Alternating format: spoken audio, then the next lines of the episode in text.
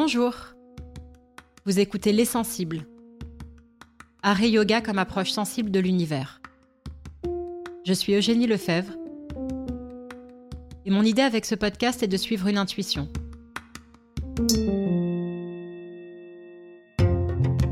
Celle que des liens et des échos très forts existent entre l'art et le yoga, dans leur façon, à l'un et à l'autre, de mettre chacun de nous en relation à soi-même, aux autres, aux vivants, à l'univers, et de leur puissance pour éveiller et animer notre sensibilité au monde qui nous entoure. Pour cela, je vais à la rencontre d'artistes, philosophes, curateurs, penseurs, yogis, avec l'idée que l'ensemble de ces échanges, en écho les uns avec les autres, esquisse progressivement de premiers éléments de réponse. Bonne écoute.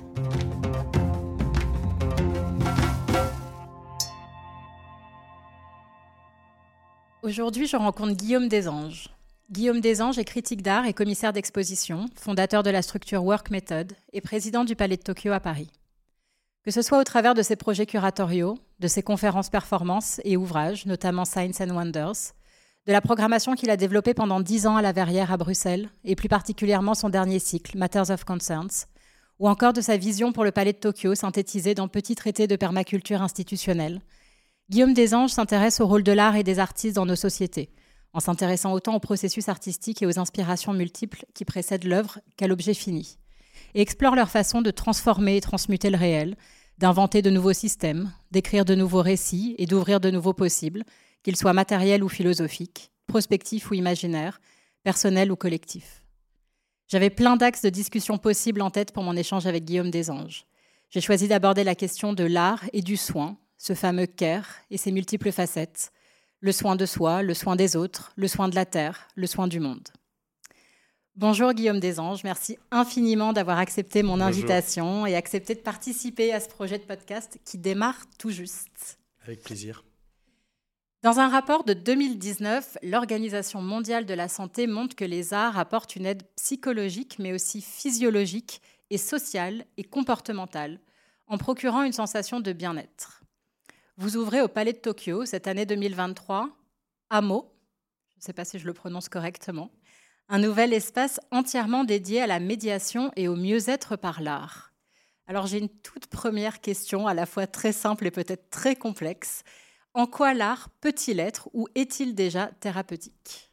Alors d'abord, je voudrais juste corriger ou préciser un petit peu, euh, le hameau euh, n'est pas directement un, lieu dédié à la, médiation au bien-être par l'art. Il est, il est dédié, on a enlevé d'ailleurs le mot bien-être aujourd'hui de la manière dont on en parle.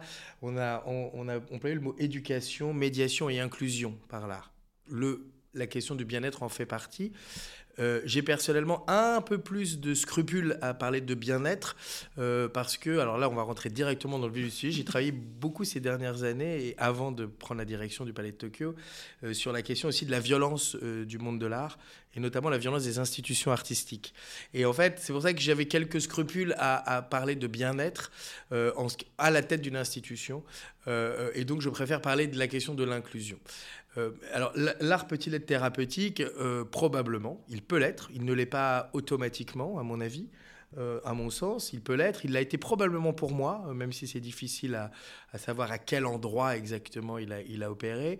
En tout cas, au-delà de la question de la thérapie et de la guérison, penser que l'art agit sur les, personnes à long terme, c'est-à-dire euh, au-delà du plaisir euh, instantané, du plaisir immédiat, et notamment les arts visuels, je trouve, ont quelque chose qui m'intéresse et auquel je crois profondément, que l'œuvre d'art, oui, modifie des longuement et pour le long terme modifie des, des, on va dire des trajectoires affectives, idéologiques, intellectuelles, mais aussi probablement un peu psychiques euh, euh, des, visiteurs, des visiteuses, enfin des spectateurs et spectatrices de l'art.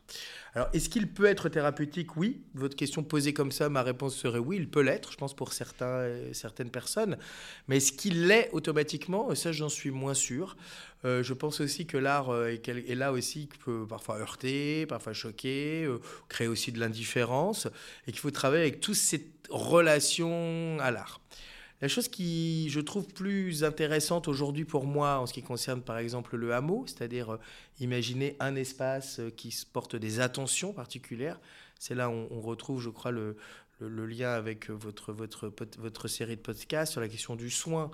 C'est-à-dire le, soin, c'est en effet qu'il y a des attentions qu'on porte et qui sont, je crois, dans les institutions artistiques assez récentes, ou en tout cas qui ont été renouvelées récemment, euh, à l'aune, à mon avis, de, de questionnements écologiques, mais également de l'influence de ce qu'on appelle les théories du care, des théories de l'attention euh, très intéressantes, parce qu'elles viennent aussi du féminisme, elles viennent de, de, mouvements politiques et sociaux euh, extrêmement euh, qui ont beaucoup infusé, je crois, dans la société aujourd'hui.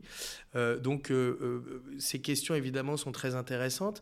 Je les renverse un petit peu aujourd'hui, moi, à la tête d'une institution, à savoir que s'il y a du soin, elle est dans les deux sens, et ça vient aussi d'ailleurs des théories du care, c'est-à-dire que je ne revendique pas aujourd'hui que l'institution puisse euh, euh, guérir ou soigner uniquement dans un sens, mais que la présence de certains, on va dire, euh, de, certaines formes d'intelligence différentes, de certaines, on va dire, diversités, en tout cas, notamment dans nos publics. Je pense à ça notamment sur la question des troubles mentaux et psychiques, qui vont être une des, on va dire, un des focus de ce, de ce hameau, peuvent à l'inverse aussi soigner l'institution en réciprocité. Je pense que l'institution a aussi besoin d'être soignée et que c'est ce que nous ont appris les théories du CARE. Enfin, moi, c'est ce que j'ai retenu un petit peu de, des lectures et de l'appréhension des théories du CARE. C'est-à-dire que nous sommes dans des vulnérabilités partagées.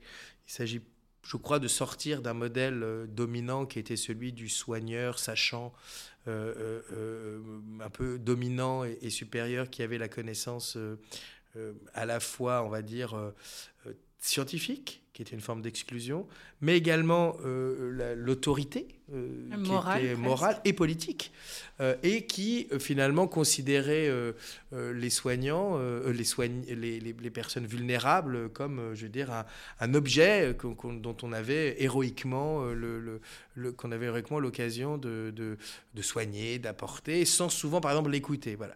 Ce que nous ont appris les théories du Caire, c'est que voilà, on est dans des vulnérabilités partagées, que les médecins euh, doivent aussi dire, euh, demander aux, patients de les aider euh, à les guérir, que bah oui aujourd'hui on a des savoirs partagés, qu'il y a un savoir des, des, malades aussi, enfin ce qu'on appelait avant les malades ou ce qu'on qu'on appelle le, cette pratique aussi qu'on a, ces savoirs. Bon, il y a eu beaucoup de moments dans l'histoire intéressants. Hein. Évidemment, il y a eu euh, l'épidémie de, sida euh, dans les années 80, hein, euh, qui a donné vraiment, dans, les décennies récentes, un, beaucoup d'accélérateur à ces questions, en il y a un savoir malade, on s'implique dans les décisions politiques.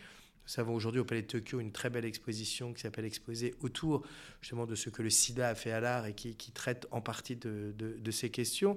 Et que voilà, toutes ces questions en fait ont renversé un petit peu les, les ordres, euh, on va dire un peu naturels, hein, qui étaient les nôtres ici, ou culturels plutôt d'ailleurs, euh, vers euh, euh dire des choses qui sont plus réciproques. Donc la question thérapeutique de l'art, je n'imagine pas que dans un sens.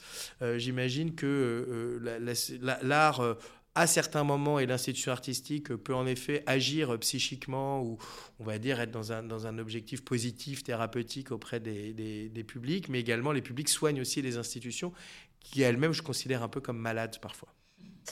Du côté des artistes, est-ce que les, la pratique artistique peut aussi avoir cette dimension thérapeutique? Est-ce que... Euh, il y a cette, euh, cette notion aussi de soin dans le, dans le fait même de la pratique artistique. On le voit d'ailleurs pas mal avec justement dans l'art-thérapie, la création d'ateliers, de créativité, sur ce que peut faire. Et on a pas mal d'exemples dans l'histoire de l'art euh, d'artistes qui euh, ont trouvé une forme de catharsis aussi au travers de leur, de leur expression artistique.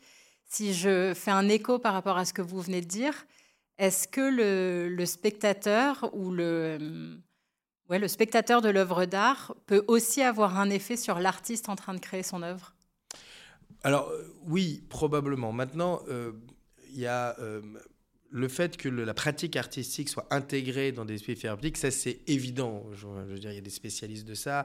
Vous le savez mieux que moi, l'art-thérapie est une, discipline qui a, toute une histoire qui continue et c'est pratiquement appliqué dans, dans, beaucoup, enfin dans pratiquement tous les, dans tous les centres de, de, de, soins psychiatriques, mentaux. Et donc il est évident que la pratique artistique, qui est aussi des formes d'expression particulières, d'expression sans mots ou d'expressions différentes des alternatives aux expressions, on va dire, euh, dominantes aussi, ou qui sont plus personnelles, ont des effets euh, thérapeutiques évidents. C'est aussi pour ça que nous avons envisagé, mais comme le font aussi de, la, plupart hein, des, services des publics ou des, ateliers de médiation. Euh, dans, ce, dans ce hameau, nous avons également l'idée de la pratique, qui n'est pas séparée d'ailleurs dans l'autre sens de la, de la médiation. En fait, la pratique et la médiation sont, sont, sont, vraiment très collées et très liées. Donc oui, il est évident que la pratique artistique euh, a à voir. Après, moi, il y a euh, d'autres sujets qui m'intéressent, c'est la manière dont peut-être ces derniers siècles, je vais un peu plus loin dans le temps, euh, a justement séparé euh, l'art euh, officiel, on va dire, l'art reconnu, de la pratique, par exemple, et notamment de la pratique collective très intéressant dans les arts visuels, mais également bon, dans, dans, les arts du spectacle. Il y a euh, l'idée qu'aujourd'hui, voilà, on est artiste et on est spectateur. Il y a une forme un peu de, de catalysation, de, de, enfin on va dire de, on maintient le spectateur, de catégorisation, on maintient le spectateur, les, les spectateurs ou le public dans une position, on va dire passive. Euh. Alors, il y a toute une histoire de ça. Barbara Ehrenreich, une magnifique, euh, euh, enfin une magnifique, une très intéressante théoricienne, qui féminise d'ailleurs, qui a travaillé beaucoup cette question, avait fait ce livre que je trouve passionnant qui s'appelle Dancing in the Street, History of Collective Joy, où elle a presque cette théorie, enfin presque, elle a cette théorie, mais qui n'est pas une théorie forcément validée historiquement, euh, de penser que la création même des disciplines artistiques euh, individuelles, ou en tout cas euh, circonscrites à, à, des professionnels de l'art, aurait été un moyen de contrôler ce qu'on appelait avant la collective joy, c'est-à-dire la, la, toute danse était au départ collective un catharsis collectif. Et qu'on a oublié ses origines euh, rituelles, d'ailleurs, rituelles, ses origines collectives, ses origines cathartiques de l'art. Donc il y a évidemment encore aujourd'hui quelques réminiscences en Occident aussi, hein, le carnaval, les rave parties, ce qui se passe dans les gradins dans un match de football ou d'autres, d'autres résurgences, mais qui viendraient d'un moment où le spectacle n'était pas réservé à, un, une minorité, euh, on va dire, virtuose ou, ou, sachante ou de praticiens, et qui aurait, euh, je veux dire, circonscrit une majorité dans un, un regard de spectateur passif. Ça, je trouve ça très intéressant. Parce que là, on retombe aussi dans euh, un moment, dans quel moment la catégorie art, la catégorie, cette séparation euh, regardeur, euh, regardeuse, œuvre, artiste, oh, se serait faite et qui aurait été aussi peut-être des moyens de contrôle, simplement. Parce qu'évidemment, à partir du moment où on pense une individualité ou des individualités en collectif qui de manière plus ou moins spontanée, euh, rentrent dans une démarche artistique, euh, euh, qu'elle soit je veux dire, théâtrale, de danse, en lien avec la question du rituel, du rituel collectif, évidemment, a quelque chose qui est très incontrôlé, incontrôlable, et elle va même jusqu'à jusqu'à expliquer que la notion de sauvage, euh, une notion très euh, qui a nourri le colonialisme, euh, était fondée sur cette base aussi justement, notamment à travers la question des rituels, et en fait en oubliant qu'au cœur même de l'Occident, ces, rituels collectifs étaient, étaient existaient depuis depuis toujours, voilà, et continuaient à perdurer. Et ce collectif et ces rituels auraient justement aussi cette dimension de de ressouder, enfin une dimension presque plus sociale en fait, évidemment, dans le soin, dans un soin plus. Évidemment, dans un soin de la collectivité, on connaît les liens entre le rituel et le soin, évidemment, mais thérapeutique. Euh, euh, on, connaît aussi euh, comment finalement, bah, d'une certaine manière, en retour, l'anthropologie nous a appris ça, mais en oubliant que elle existait aussi au cœur de, des, campagnes européennes, euh, voilà, qu'elle avait toujours existé et que même probablement l'origine même de la danse viendrait de là, viendrait d'abord de la question des rituels ou l'origine même, on va dire, de, de, de, après ce qui est devenu les cultes religieux venait d'abord de, on va dire, de rituels qui pouvait être païen, qui pouvait être lié aux saisons. Enfin voilà, cette reconnexion. Alors là, on fait le lien avec votre, votre idée, peut-être avec le yoga, avec l'idée de trouver par soi-même. Alors ça, c'est la question des transcendances euh, ou des mystiques. Hein. Voilà, les, mystiques qui sont des idées qu'on ne passe pas par le prisme ni de l'art, ni de, de, de religion instituée pour atteindre ce qu'on pourrait appeler, je ne sais pas, ce qui est hors du corps, la métaphysique ou le sublime, ou qu'on peut l'appeler comme on veut, mais qui viendrait d'abord de, pratiques individuelles ou collectives, mais qui ne passerait pas par, on va dire, une, institution ou un, oui, un, corps, un, corps organisé extérieurement par un pouvoir quel qu'il soit. Et chez les artistes, parce qu'on on est rentré par la question de l'institution, euh, c'est une question qui, évidemment, m'intéresse beaucoup ces derniers temps. c'est contextuel, c'est bien normal. Euh, est-ce que chez les artistes, euh, et notamment les artistes, j'ai pas envie de dire jeunes pour dire jeunes, les artistes d'aujourd'hui, mmh. ceux qui créent particulièrement aujourd'hui, etc., est-ce que cette notion justement de... Vous avez parlé à la fois de soins et d'attention, et je trouve que ce mot d'attention, il, a, il est assez polysémique aussi sur ce que ça, c'est à la fois le prendre soin, c'est aussi faire attention, c'est aussi être particulièrement présent, c'est aussi la question du collectif, c'est-à-dire l'attention aux autres, à ce qui se passe autour de nous, à où on est. Toute cette notion-là, euh, moi très personnellement, j'ai le sentiment que c'est des choses qu'on... Alors peut-être que j'y suis plus particulièrement sensible et que c'est pour ça que je les vois, c'est toujours le problème du biais. Euh, que c'est quelque chose qu'on retrouve et qui, en tout cas, est davantage visible euh, euh, dans la création contemporaine actuelle, dans des préoccupations ou dans des priorités de la part d'artistes, à la fois cette question de travailler avec, de la question du, de travailler euh, euh, de manière plus euh, justement collective, participative, de l'horizontalité. Je pense spontanément à la documenta, mais je pense à des, à des artistes qui vont travailler vraiment avec des collectifs ruraux. Et là, spontanément, je vais penser à une, une, jeune artiste comme Hélène Bertin, ou qui vont revenir à la question de la terre. Enfin, cette question du soin global, j'ai aussi le sentiment que c'est quelque chose qui est une espèce de signal faible de moins en moins faible. Euh, est-ce que vous avez le même sentiment? Est-ce comment vous le percevez? Je dirais oui et non. Alors oui, au sens où aujourd'hui c'est très revendiqué euh, par une génération d'artistes. On peut parler de génération, en mhm. ou même des artistes plus va dire plus, plus d'une autre génération, mais qui se retrouvent justement, euh, qu'on redécouvre aussi sur, sur, sur ces questions. alors je crois que ça, c'est vraiment à l'aune aussi de, de, positionnement écologique, là, pour le coup, je pense, vraiment. C'est-à-dire que l'urgence écologique nous ramenant peut-être à on va dire en tout cas remettre un petit peu en cause de manière critique euh, euh, l'omniprésence d'un d'une foi euh, dans le progrès, la raison souveraine, la domination de la nature, l'industrie et tout ce qui va avec, hein, la technologie, etc.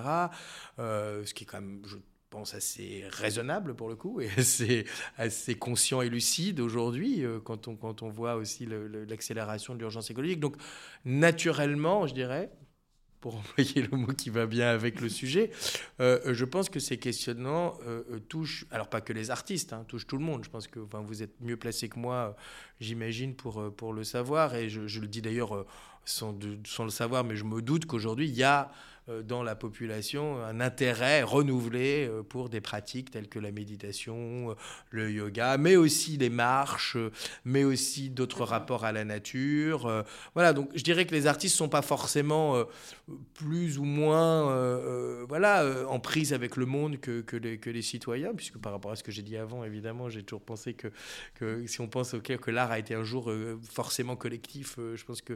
Touche... Après, ils ont évidemment, aujourd'hui, dans l'art, dans, dans évidemment, ils se, posent des questions euh, euh, et reviennent à des formes, euh, d'ailleurs, qui sont aussi probablement passées par les connaissances anthropologiques. C'est-à-dire qu'on est repassé ces dernières années par des lectures comme celle de, je ne sais pas, Bruno Latour, Viveros de Castro, d'autres d'autres Jeanne Favre Sada, voilà d'autres d'autres de beaucoup d'ethnographie, anthropologie qui a, a remis en cause, on va dire, cette grande séparation entre nature-culture. Euh, euh, voilà, donc ça, évidemment, les artistes ont été beaucoup nourris de ça, euh, comme, tout le monde, et puis ils se sont posé la question. Donc oui, aujourd'hui, on voit beaucoup de ça, on voit beaucoup de retours de figures, de la sorcière, du chaman, Vous allez voir, je crois, Jean de Loisy, que je salue, et, que j'avais beaucoup apprécié l'exposition Les Maîtres du désordre, parce que vous avez, vous avez cité Traces du, sacré. mais les Maîtres du désordre étaient dans la même lignée, d'ailleurs peut-être même encore plus proche de cette question des rituels. parce que les, je voyais bien qu'avec le sacré, il essayait d'ouvrir la question de la religion, peut-être, alors que dans euh, aussi, je, dans le, Maître du désordre, il y avait cette question de reprendre justement sur la question du chamanisme. Euh, voilà, donc, donc, euh, donc il, y a eu, il, y a eu, il y avait beaucoup de, de, choses ces dernières années qui, qui, ont, qui ont tourné autour de cette question, beaucoup d'intérêt là-dessus. Et en même temps, je dirais non, pas nouveau. Pas nouveau parce que l'histoire de l'art a retenu, peut-être un peu trop rapidement, ou a, coupé un peu des branches ou des, ou des, des, appréhensions qu'avaient les artistes euh, euh, avant et qu'on a oublié. On pense beaucoup à l'art conceptuel, par exemple, et l'art minimal, comme justement un art de la raison souveraine, un art, on va dire, des idées contre la croyance, par exemple. Je sais pas, mettons ça, voilà, ou de la métaphysique euh, contre la spiritualité. Bon. Et en fait, quand on re-regarde aujourd'hui, euh, et, d'ailleurs ces artistes-là, de Robert Smithson sur son rapport avec la question des, archaïques, de la question de la terre, des Indiens, d'Amérique, voilà, quand on voit Sol Lewitt qui parlait aussi de la spiritualité des, artistes, Ian Wilson même, voilà, donc ces artistes qu'on a considérés comme conceptuels, en fait, avaient été beaucoup plus spirituels qu'on ne le pensait. J'ai travaillé sur cette question dans, une, dans, un projet qui s'appelait Signs and Wonders, hein, sur la question comment on peut relire l'art minimal comme une suite de signes et beaucoup plus ésotérique, mystique euh, qu'on pourrait le, le, croire, même de manière euh, cachée en tout cas. Mais quand je disais caché, c'était pas les artistes qui le cachaient, c'est l'histoire de l'art qui l'a caché. Donc je pense que ces questions, ces liens entre euh, Jackson Pollock, voilà, enfin, vous pourrez citer tous les grands artistes. Alors je cite, que des, je cite que des hommes parce que c'est de, de, ces, de, ces générations-là, évidemment, c'est des artistes masculins qui dominaient et qui restent dans l'histoire de l'art. Évidemment, beaucoup d'artistes euh, femmes euh, aussi, qui ont été évidemment plus invisibilisés, ont aussi beaucoup euh, travaillé, travaillé ces questions. Hein, Anne Darboven et d'autres. Hein. Voilà, moi, je faisais des liens entre l'art conceptuel, soi-disant rigoureux, programmatique, avec les formes de mystique dans les logiques de répétition, de signes, de grilles, etc. Donc, je dirais que cette question, peut-être qu'aujourd'hui, elle se fait plus avec la question du corps, mhm. même si l'histoire de la performance nous montre qu'il y avait des liens aussi entre la question du rituel et la question des corps. En tout cas, peut-être plus sur la question du corps, et puis surtout peut-être plus assumé euh, euh, avec, euh, avec ces retours, je disais, pour les questions écologiques, sur des, relations différentes au, vivant en général. Alors ça fait une merveilleuse transition parce que justement quand on se parle de la question du soin, il y a la question du soin du vivant ou au vivant, de l'attention au vivant, du soin euh, à notre euh, planète, à notre Terre.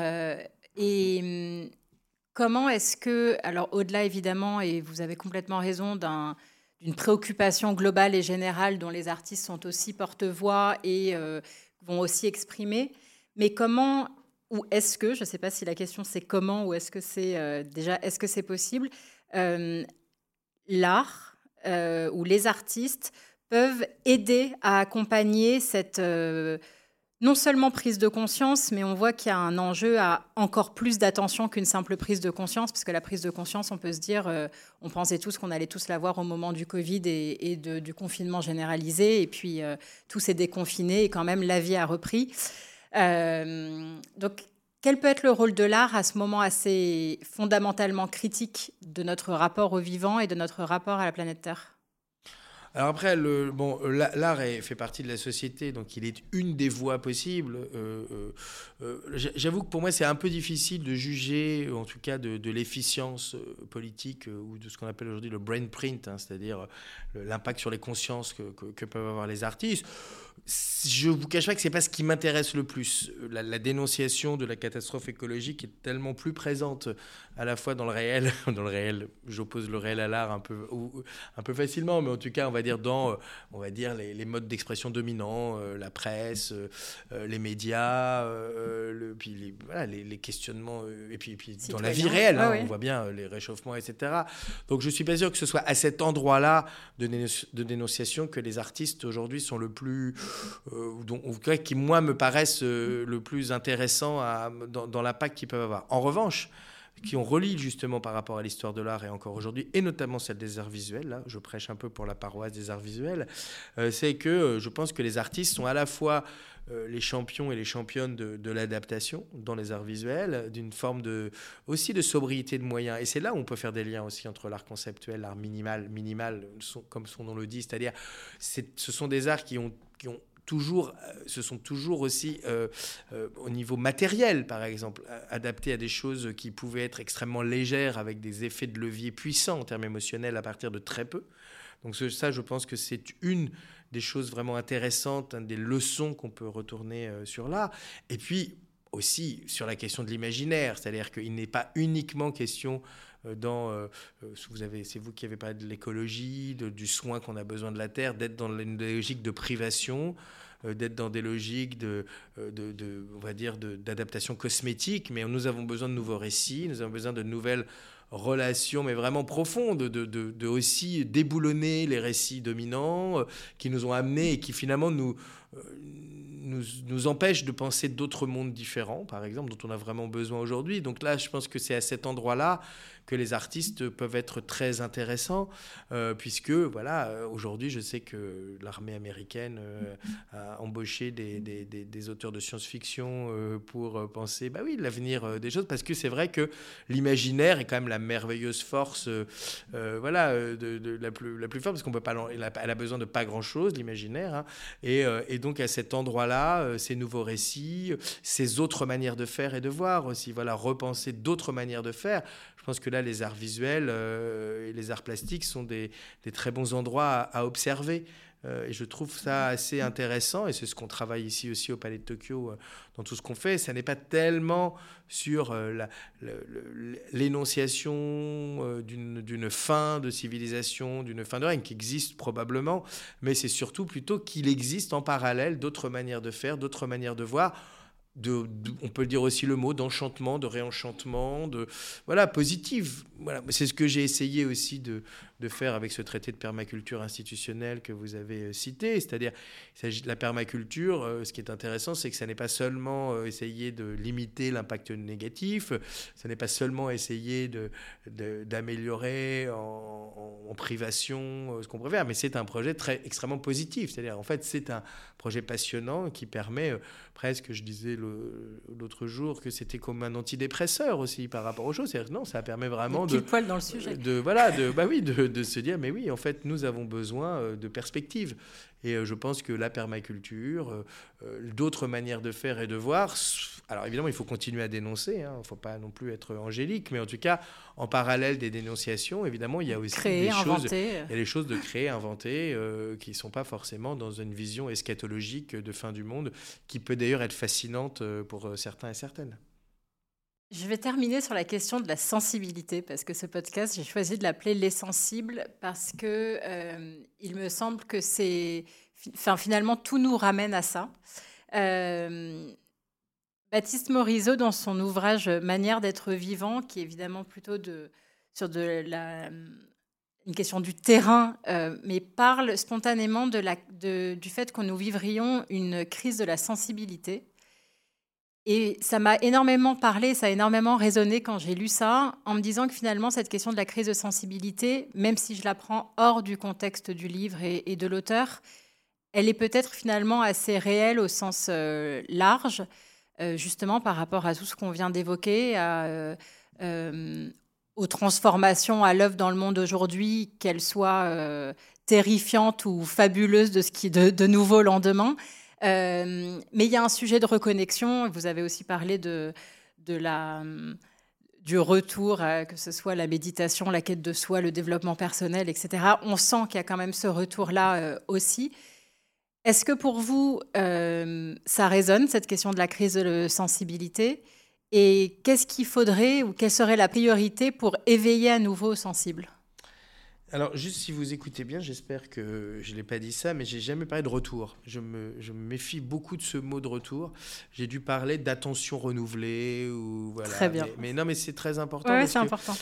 quand on parle de questions écologiques, et j'en parle beaucoup ces derniers temps euh, suite au, aux répercussions qu'il y a sur le traité de permaculture, évidemment, il y a tout un univers euh, aussi euh, des ah mais est-ce qu'on peut retourner? Mais en fait, la permaculture n'est jamais un retour, ça n'a jamais existé. On ne cherche pas un moment où, euh, où c'était où par exemple non la permaculture, ça reste quelque chose d'extrêmement porté sur l'avenir, qui est presque presque technologique au sens euh, non matériel, mais qui est technologique au sens des technologies, c'est-à-dire des technologies humaines, des technologies spirituelles, etc.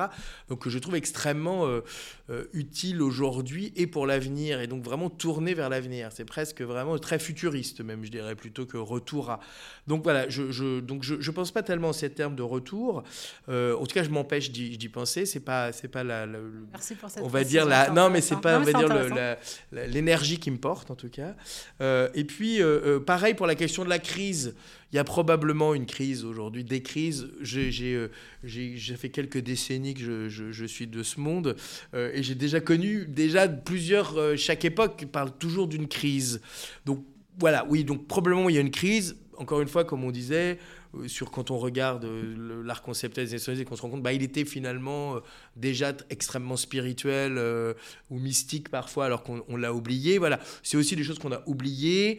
Euh, et qu'il y a une crise de la sensibilité aujourd'hui Peut-être pas, j'en sais rien. J'ai pas lu le livre de Baptiste Morisot que j'apprécie beaucoup par ailleurs, donc je pourrais pas commenter comment il parle de crise, mais euh, peut-être que le mot crise est un, outil intéressant aujourd'hui d'alerte, en tout cas. Voilà. Euh, ça dépend comment. Oui, il faut faire des alertes, bien sûr. Il faut parler de crise, il faut parler de crise climatique. Je suis tout à fait d'accord avec ça. Maintenant, il y a aussi, moi, j'avoue que c'est pas tellement la, la question. On fait un partage aussi des ressources et des expressions. Donc, je suis ravi qu'elles existent. Je voudrais être clair que je veux pas être dans une logique binaire d'opposer les choses. Au contraire, c'est très bien de parler de crise. Il faut parler de crise. Il y a des crises. Maintenant, la question, c'est penser un retour à ou une crise de la sensibilité aujourd'hui.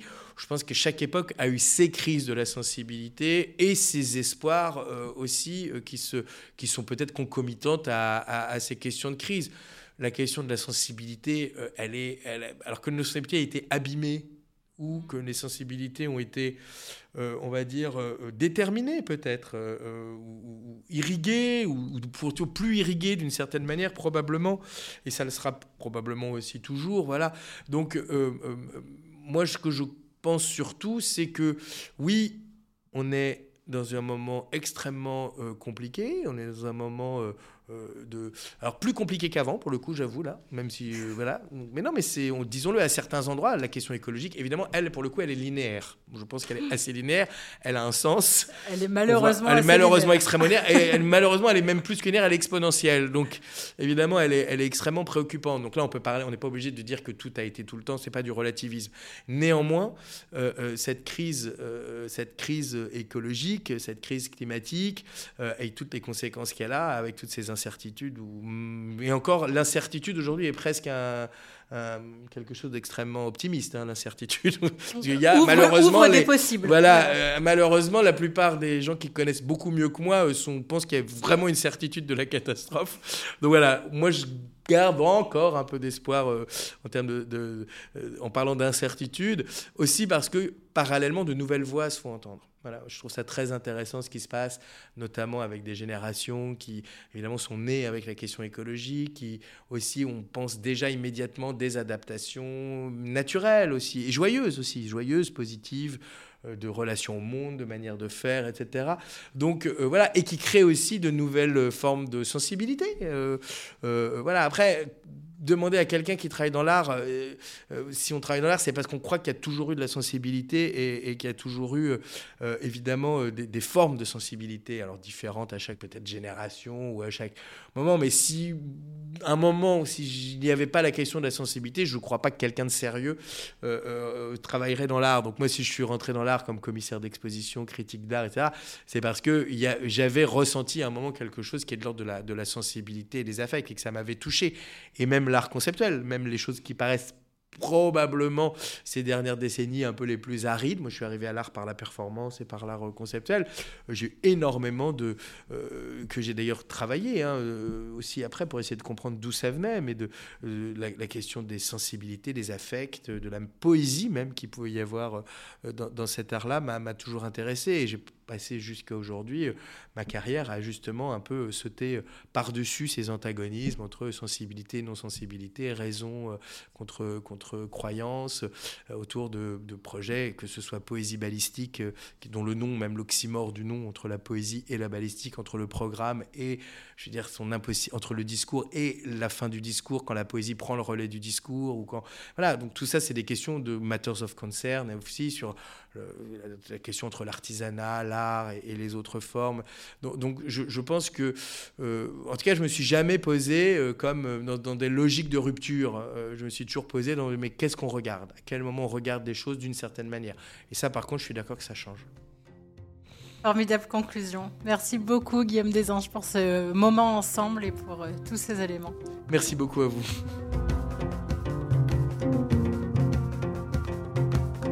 Merci d'avoir écouté Les Sensibles, art et yoga comme approche sensible de l'univers. Un podcast produit par Fabrizio Delia, qui a également composé l'identité sonore, et par les ateliers de la Madeleine. N'hésitez pas à partager ce podcast s'il vous a plu, et je vous retrouve très vite pour un prochain épisode.